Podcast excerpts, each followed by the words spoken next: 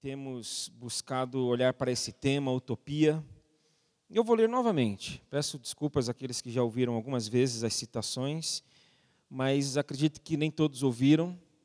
Alguns devem ter escapado aí, porque elas explicam de uma forma bem considerável aquilo que a gente tem acreditado por, por utopia, por busca, por anseio, por tentativa que é o que o Galeano fala, que a utopia está no horizonte, me aproximo dois passos, ela se afasta dois passos, caminho dez passos e o horizonte corre mais dez passos. Por mais que eu caminhe, jamais alcançarei. Para que serve a utopia?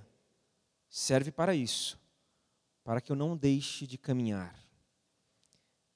Este foi Galeano, jornalista escritor uruguaio o brasileiro teólogo Robson Cavalcante, que já falecido, disse: sem utopia não há história.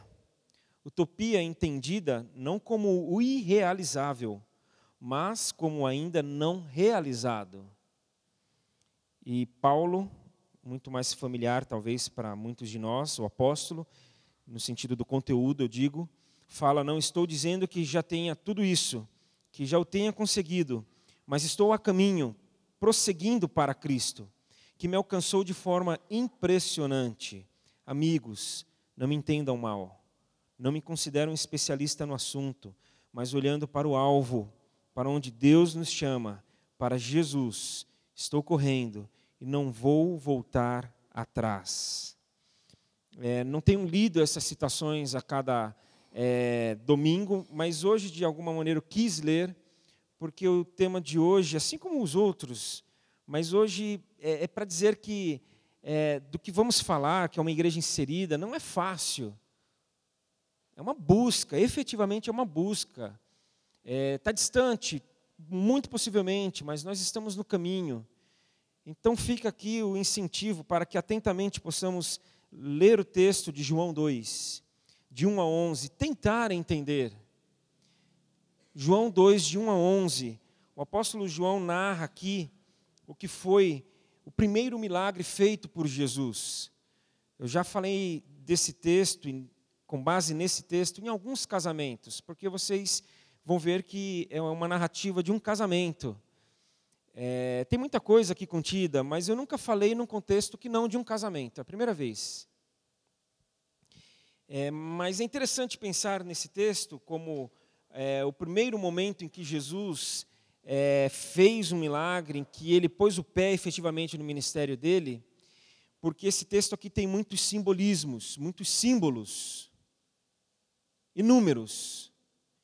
Então é como que ele, a partir destes símbolos, dizendo: será dessa forma, gente. Será assim. Eu estou estabelecendo agora, nesta noite, neste momento, por meio disso que eu estou fazendo, como será a minha vida enquanto aqui eu estiver. Então vamos ler João 2, de 1 a 11, que diz: No terceiro dia houve um casamento em Caná da Galileia. A mãe de Jesus estava ali. Jesus e seus discípulos também haviam sido convidados para o casamento. Tendo acabado o vinho, a mãe de Jesus lhe disse: Eles não têm mais vinho. Respondeu Jesus: Que temos nós em comum, mulher? A minha hora ainda não chegou. Sua mãe disse aos serviçais: Façam tudo o que ele lhes mandar.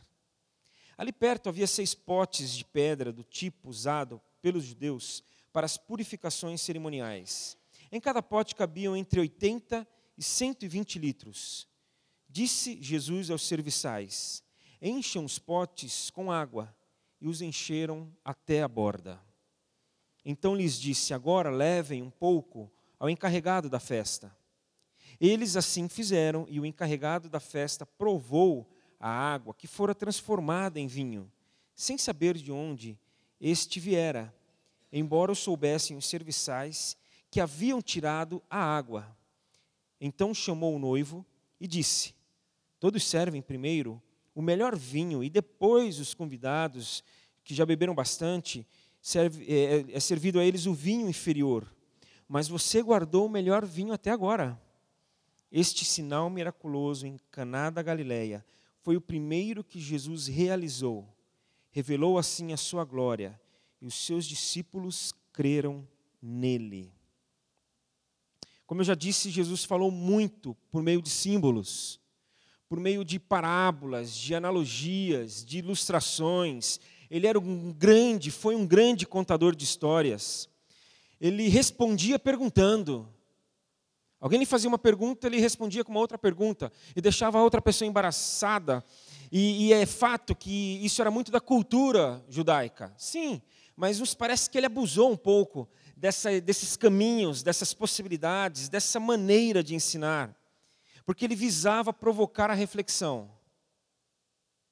Acredito que não tinha ninguém que chegasse ao lado de Jesus e não saísse sem pensar em alguma coisa, sem ele enfiar dentro da cabeça da pessoa uma minhoca que ficava ali, aquele barulho no ouvido. Porque o que ele buscava é provocar inquietação, balançar as estruturas da acomodação da fé, das convicções e, e, das, e dos comportamentos das pessoas. E o texto lido é recheado de símbolos. Muitos. É, e isso exige atenção. Se estamos falando de símbolos, nós precisamos prestar atenção para entendê-los. E é difícil hoje prestar atenção. As distrações são inúmeras. É, estava ontem assistindo o jogo do Bauru e uma pessoa me chamou no WhatsApp, um amigo. Falou: E aí, esse cara aí, Stefano, é muito ruim. Você está assistindo o jogo? Eu falei: Cara, eu estou tentando, o André está do meu lado aqui, meu. Distrações. Muitas, então a gente tem que prestar atenção. Exige, para entender os símbolos, interpretação. Interpretação hoje também está muito difícil. Porque a gente fala A, a pessoa entende Z. Já teve alguém que disse que o mundo hoje está precisando de amor, está faltando amor. Mas está faltando também interpretação de texto. Está é, tá difícil de saber o que mais que está faltando, né? Um ou outro. Acho que na mesma medida os dois. Que loucura. Mas se você está querendo ajuda para enxergar e entender os símbolos aqui contidos, ajuda para fazer a conexão do que seria, do que é essa utopia de sermos uma igreja inserida com Jesus num casamento, o que, que tem a ver uma coisa com a outra? É, eu quero dizer que Jesus está justamente aí. Jesus, num casamento, nos ensina que devemos ser uma comunidade, um corpo inserido na vida.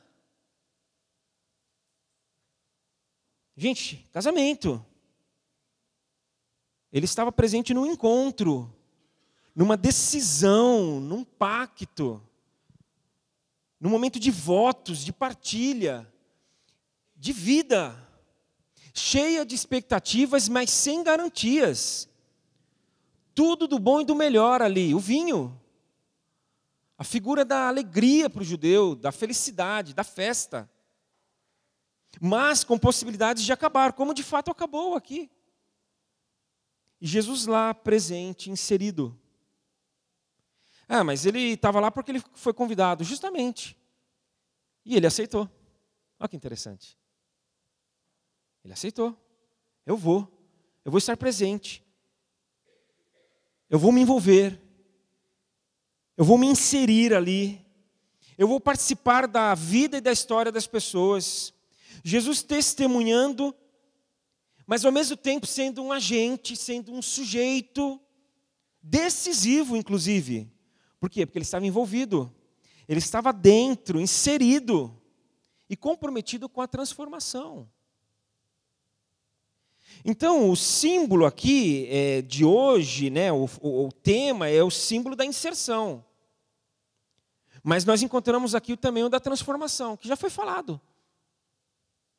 Mas a gente, para falar de transformação, a gente nunca é demais, né? Porque cremos que o Evangelho é o poder de Deus para salvar todo aquele que crê. É por meio do Evangelho que a gente é salvo, resgatado, transformado. Então, falar de transformação nunca é demais. E Jesus aqui está falando: meu ministério será de inserção, de presença, de envolvimento, de comprometimento com a transformação. Da água para o vinho.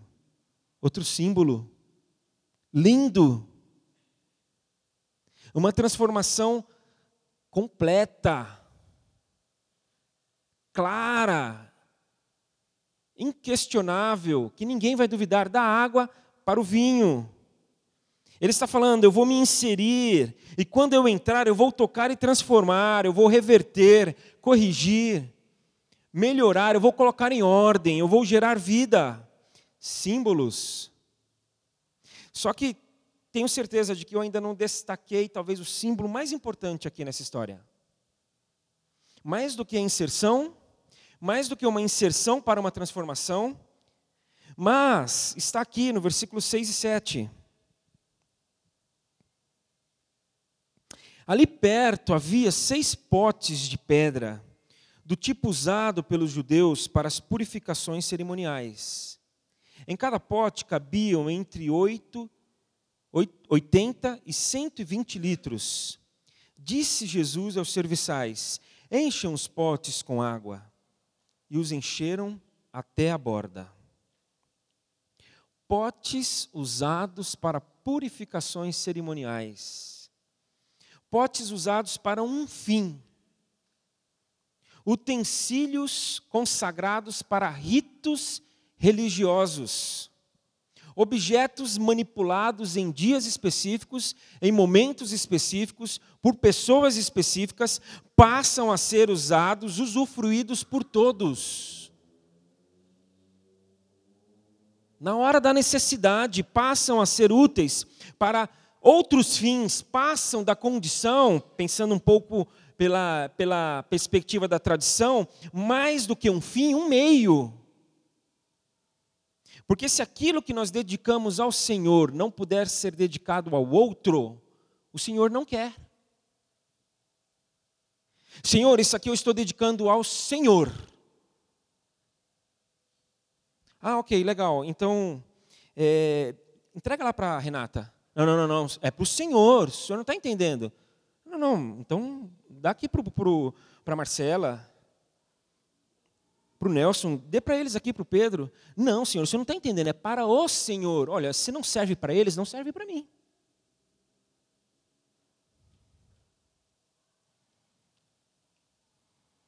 Aqui Jesus estabelece com este símbolo emblemático, de forma definitiva, que não existe mais sagrado e profano. Eu explico. Não existe o que eu dedico ao Senhor e o que eu guardo para mim. Não existe aquilo que é do Senhor, mas nem tudo é do Senhor, nem tudo é para o Senhor, porque algumas coisas não são para Ele. Ele acaba com isso. Howard Snyder fala que a partir de Jesus não existe mais lugar santo, existe um povo santo. Olha que lindo, bonito, mas mais do que bonito, a gente tem que entender isso de uma vez por todas. Não existe mais um local santo, não existe mais um objeto santo, não existe mais um dia santo, existe um povo santo.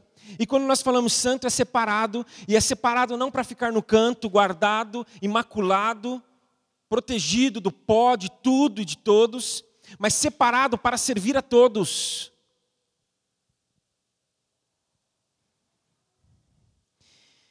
E aí nós entendemos que o Evangelho ganha mobilidade, ganha alcance, muitas possibilidades.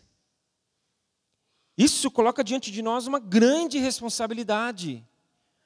Uma vez ouvindo o Ricardo Agreste, ele falou que foi convidado para falar numa igreja, é, que não da cidade em que ele morava e mora, Campinas. E nesta viajou, foi para lá para uma conferência e ficou na casa do pastor da igreja que o convidou. E o pastor quis aproveitar o agreste presente ali e falou: Agreste, me ajuda. Me ajuda, eu quero aproveitar, eu quero que você me diga nesses dias aqui como é que nós devemos fazer para para que as pessoas nos ouçam, para que a gente possa é, ter uma inserção no meio da comunidade? Como é que a gente faz para que eles queiram é, é, para nos ouvir, que eles vão tomar alguma decisão e vão falar: nós precisamos ouvir a igreja, nós precisamos ouvir aquele pastor. Como é que a gente faz? Ele não, ok, vamos, vamos, vamos passar uns dias aí, vamos ver. Aí ele disse que chegou do primeiro dia da conferência, final da manhã, na hora do almoço, e tinha uns homens lá do condomínio. Aí o pastor passou com um agreste de carro, os homens, ó, oh, oh, fulano, é, vem cá, vem comer uma carne aqui com a gente, chama teu amigo, vem, vem aqui, vem aqui, vamos bater uma bola. A gente está esperando, não, não, não, não, não vai dar, não vai dar, eu tô, estou tô muito compromissado agora, a gente não vai conseguir, infelizmente ele também não. Deixa para outra hora, deixa para outro dia. Tá bom.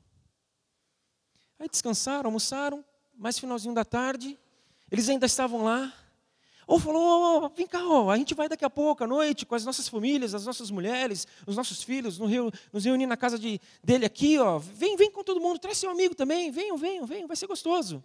Não, não, não, não, agora não dá, eu não tenho tempo, a gente vai fazer alguma coisa ali, depois a gente...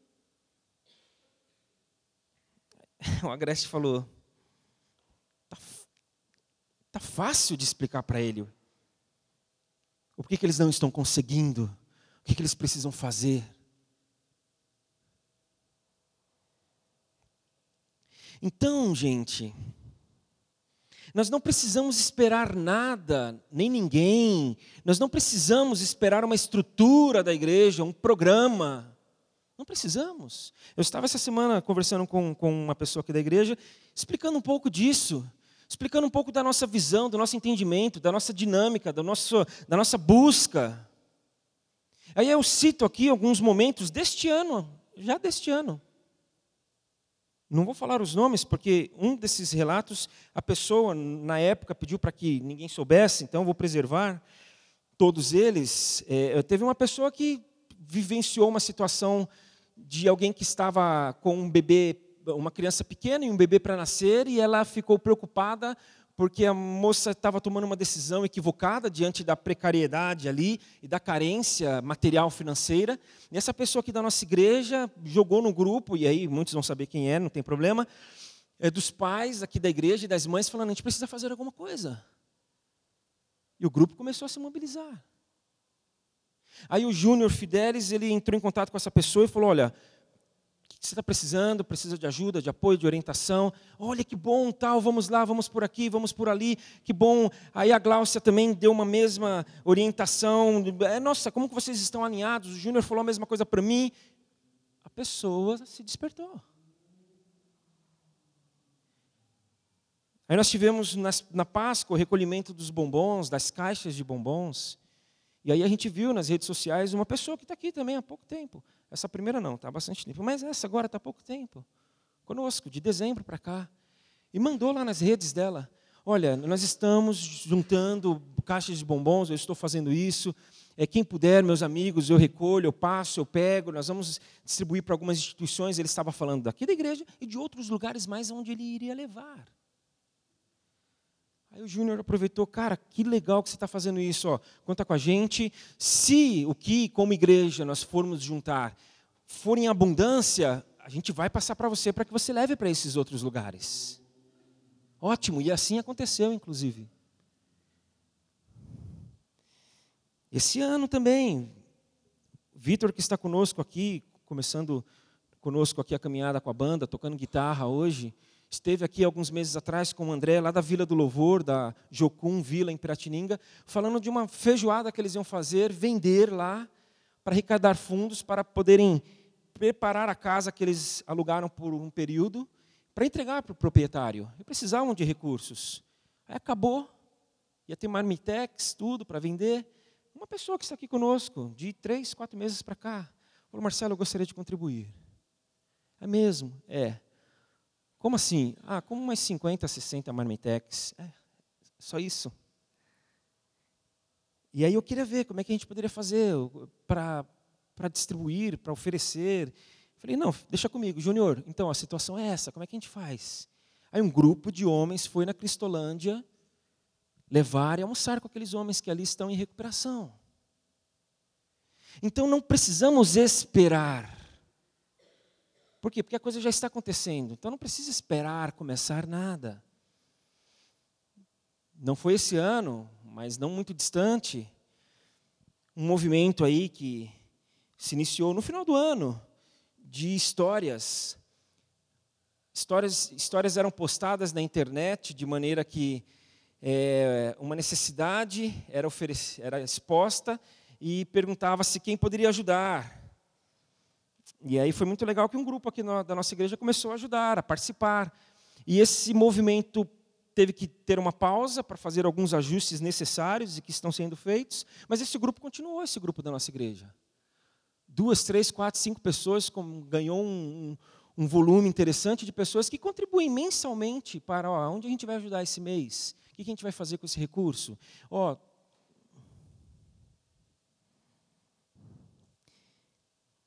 Então a gente como igreja a gente ajuda, a gente orienta, a gente mobiliza, mas aqui, ó, é aqui, ó, somos nós, ó, eu, você, você, sua esposa, sua família, seus amigos, é assim. Por quê? Porque é onde você está inserido. Você está sabendo de uma reunião no condomínio que vai tratar se os é, que ali trabalham no seu condomínio podem usar o elevador social ou não? Vá. A pessoa que trabalha na sua casa, que vai toda semana na sua casa, não pode usar o elevador social, isso é descabido. Tem que usar o de serviço. Vá, fale, isso está errado. Isso tem que acabar, aqui não. Viva de forma inserida. Sabe lá na escola do seu filho, que tem uma criança com uma, é, uma criança especial, com um transtorno, com déficit, e as mães estão se articulando porque aquela criança está atrapalhando o desenvolvimento escolar dos seus filhos, o que você vai fazer? Se você está inserido de fato, diga não. Ah, mas Marcelo, eu não sei como fazer, eu estou com medo. Ok. Sabe aquele emojizinho de carinha vermelha, carinha feia? Esses emojis servem para a gente não apenas com preguiça falar aquilo que a gente não quer digitar, mas serve para passar uma mensagem também. Manda aquele emojizinho e sai do grupo, pelo menos. Mostra que, olha, com isso eu não concordo. Nós precisamos viver de forma inserida.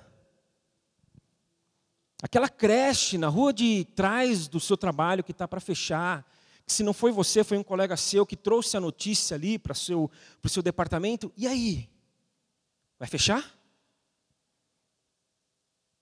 Ou você vai chamar os seus colegas e vai falar: vamos na hora do almoço, almoçar mais rápido, almoçar mais próximo, não vamos no, restaurante lá longe, porque nós queremos ganhar tempo e passar na creche para entender por que, que vai fechar. Está é, tá para cair o teto, o que, que é? Está faltando energia, não tem como pagar. O que está acontecendo? Porque não pode fechar. Viver de forma inserida. Então não precisa esperar nada, não precisa esperar ninguém, não precisa. A igreja somos nós, ela está em movimento, ela está vivendo, ela está fazendo. E tem muitos mais casos do que eu estou citando aqui. Porque tem muita gente que faz e vive e nem aos nossos ouvidos chega. E ótimo. Estou querendo descer daqui que vocês venham prestar um relatório e falem para que a gente possa dizer aqui no domingo que vem. Esses poucos casos que eu estou citando é para despertar. E é, é, pensando né, na, na mensagem de hoje, eu pensei na, na expressão que eu uso, uso, com frequência. Nós vamos ter, por exemplo, algum encontro aqui. É, aí eu escrevo: Olha, nós vamos nos encontrar no chalé. Talvez algumas pessoas não entendam. É na igreja, é lá no chalé. Olha, onde vai ser tal programação, Marcelo? Vai ser no nosso espaço da Getúlio. Eu evito, de forma proposital, usar igreja. Porque o encontro não vai ser na igreja. A igreja vai se reunir no chalé. A igreja que somos nós vai se reunir nesse espaço. Nós precisamos, não é excesso de preciosismo, não é chatice da minha parte, não é não é.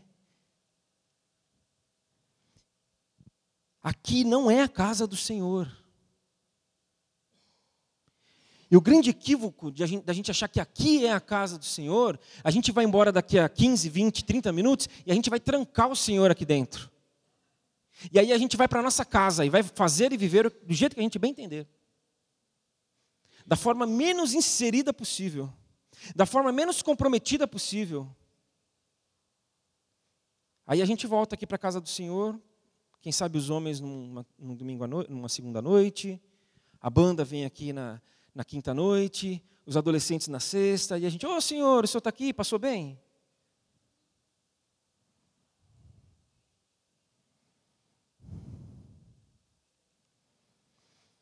Domingo é uma pausa. Domingo é uma pausa.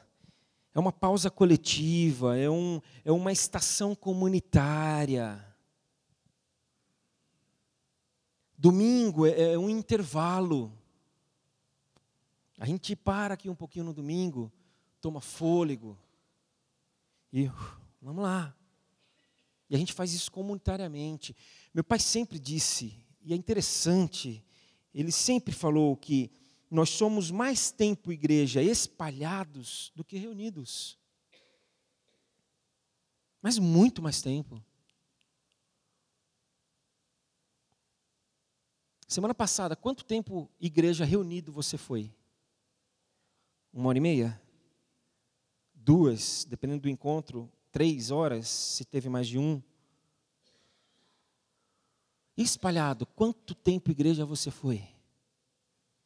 Inserido, envolvido, comprometido com a transformação, porque a gente pode e deve fazer uso de tudo, porque não existe mais aquilo que é só para o rito sagrado que foi consagrado, mas tudo é do Senhor, tudo é para o Senhor, tudo é para atingir tudo e todos.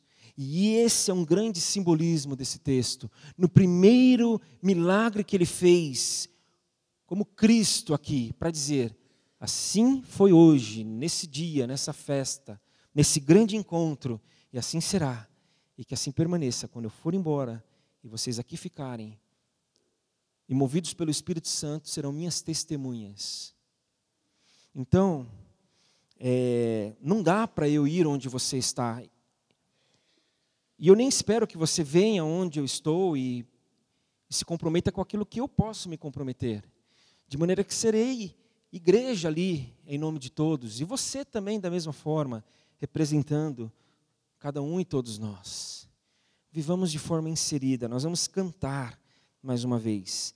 Nós vamos cantar nosso louvor, a música. Essa música, ela ela é de uma igreja presbiteriana lá de São Paulo, chamada Comunidade da Vila. Eles estão já com o segundo CD deles. Está disponível o segundo, Michael? Você sabe? Tá? Você já ouviu? É, quero ouvir. Essa música é do primeiro. Eles devem ter nesse primeiro CD umas 10 músicas. Das 10, 9 eles utilizam a primeira pessoa do plural. E o Michael esteve lá recentemente e ouviu Paulo Nazaré, que é um dos pastores dessa igreja, um dos músicos que tem ali assinatura na maioria, se não todas as músicas. Ele disse que eles cantam coletivamente porque eles estão ali reunidos coletivamente. Então, como é que nós reunidos coletivamente nós vamos cantar de forma pessoal apenas? E, e, e eu tenho pensado um pouco nisso, gente. É, e é uma utopia, então claro que falta. Ainda falta a gente ter uma dimensão de, de uma vida em comunidade que a gente ainda precisa viver.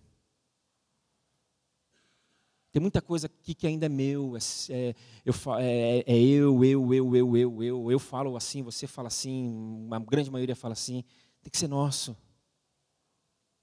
Tem que ser nós. Aí é, Aí o Michael mandou uma, um áudio para mim essa semana, falou, ouve aí. Aí uma música que ele está desenhando para o nosso aniversário esse ano, de 15 anos. Nós, que coisa linda. Ele cantando, nós, nós. Falei, cara, adorei. Aí mandei um spoiler, falei, Gal, ouve isso aí. Ela, gostei muito. Porque assim, assim tem que ser que seja um caminho sem volta. Que a gente abrace de fato essa utopia de uma igreja que nós queremos ser inserida. Se lá você estiver, você vai estar em nome de todos. E se lá você estiver, você vai estar, você vai estar levando todos com você. E que transforma e faz isso porque nós rompemos a barreira daquilo que a gente até então entendia por sagrado. Quando tudo passou a ser consagrado, por isso pode ser usado e deve pelo Senhor para a glória dele, para o alcance daqueles que precisam ser alcançados.